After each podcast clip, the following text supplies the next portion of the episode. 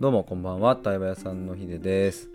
えー、今回はですね是非皆さんにちょっと共有したい収録がありましてその話をしたいと思います、えー、先にどんな収録なのかっていうのをお伝えすると、えー、3本あるんですけども1本目が親子関係のトラウマの話、まあ、特に僕の母親との話ですね。でもう一つが僕が人生で初めて反抗期を迎えた時の話25歳の時の話ですねでもう一個がどうして僕は対話をしているのかっていうまあその1本目と2本目の話からつながるところでの僕の、まあ、対話をしている原点というか、まあ、使命というかそういう理由みたいなところを話した収録があって、えー、これ3本とも URL 限定収録なんですよ。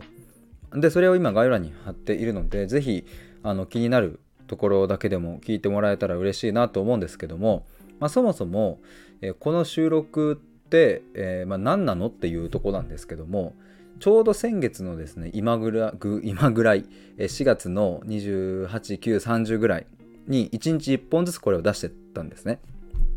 でなんでそれをやったかっていうと5月の1日から対話プログラムのバージョン2を出すにあたってえーと、僕自身がそもそものこのトラウマの経験とか本音みたいなところを出す必要があるなというかあのもうすでに、えーと、タイヤプログラムバージョン1でね 2, 2人の方に受けていただいてて今も受けてもらってるんですけども、えー、っていうのはありながらもやっぱり僕が僕の本音とか過去の話をしなければやっぱりこうなんだろうなあのクライアントさんの方からもうん、本音で話しづらかったりとかね。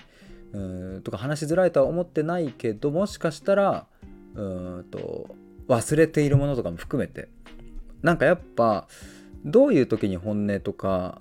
うん、自分の過去の嫌だったことが話せるかなって思うとやっぱこう相手とこう共鳴するものがあった時っていうのが一つあるなと思って、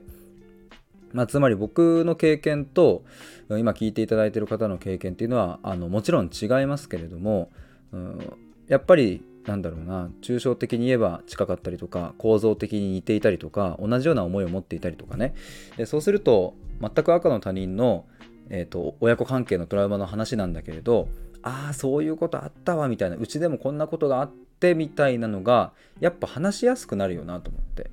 で僕はこれからも対話のプログラムをあの続けていきたいし、うん、それで力になりたいと思っているのであだったらこの話ちゃんとしようと思ってでまあそうは言ってもあの公式あ公式でねや公開のところではなく、あ、の現段階、まあ、当時当時先月の段階で、えー、公式 LINE に限定登録していただいていた、えー、人たちに向けて話そうと思って。っ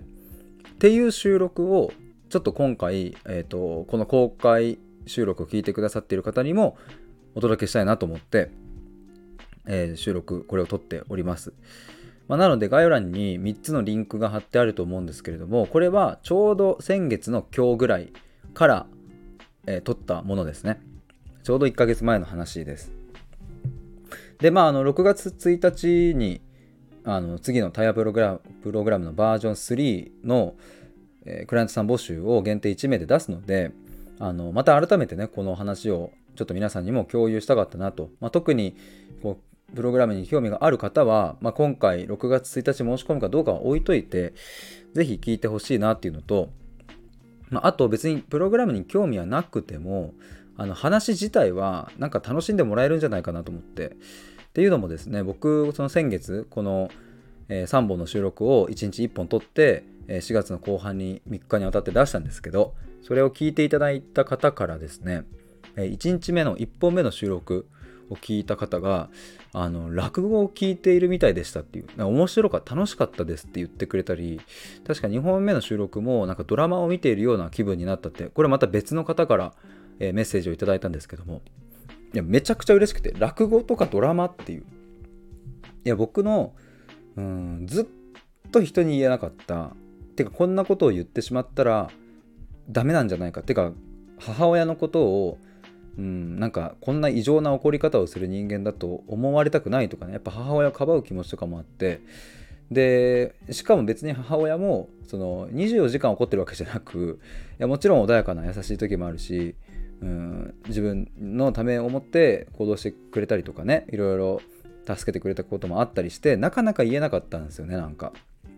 でもやっぱこれ嫌なもん嫌だったっていうのをちょうど25歳の時に気づいてだから反抗期を迎えたんですけど。でもその話を確かに僕もしている時になんか楽しくってなんか面白かったんですよ。でもそれが聞いていただいてる方にも伝わったっていうのが本当に嬉しくて。だから僕のトラウマなのにそれをこう面白い楽しいというふうにあの聞いてもらえるっていう。そういう点においてはちょっとこの話この3本の収録っていうのはあの僕のプログラムに興味がない方にとっても何かあのなんだろうなこう自分のことを振り返ったりとかする機会にもなったりするんじゃないかなと。あんまりね人のトラウマの話って聞く機会ないと思うので。しかももうエピソードとしてはめちゃくちゃ鮮明に今回僕話しているのであのえー、みたいな。そんなことああるみたいな。やばくないみたいな感じのなんか感じていただけると思います。で、ね、僕自分でも思いますけどやっぱ面白いと思います。面白いっていうのはそのエピソードそういうエピソードを聞くっていうこと自体がうんそんなに世の中ありふれてないと思うので。というかなんだろうな友達とか親友とかわかんない会社の同僚とか近くなればなるほどそういうトラウマの話とかって別に言ってもしないと思うんですよね。わざわざする機会ないと思うので。なんか本当に特別こう相談事がある時とか辛い時とかにその流れでいや実は昔こういうことがあったんだとか親がこうでみたいな話はすることはあるにしてもなんかふとした時にねというかこういうなんか何気ない日常の中で人のトラウマの話を聞くってあんまりないと思うので、えー、ぜひ、えーと、聞いてもらえたら嬉しいなと思います。で、えっ、ー、と聞いていただいた方もしよかったらですね僕公式 LINE をやっているのでそっちの方に感想とか送ってもらえるとめちゃくちゃ嬉しいです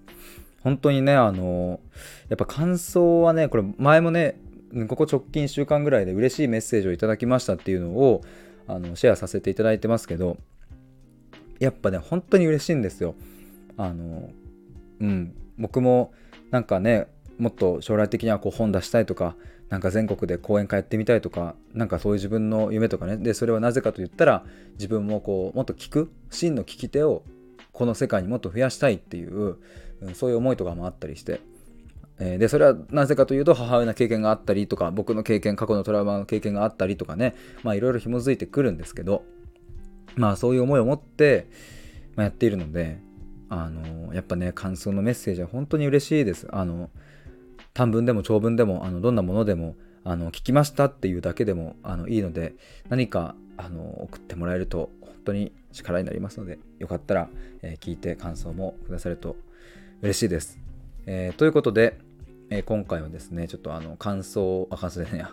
今日噛むな、噛むっていうかいろいろ言い間違えんな。ということで今回は 収録をちょっと皆さんにシェアしたいという、そんな収録でした。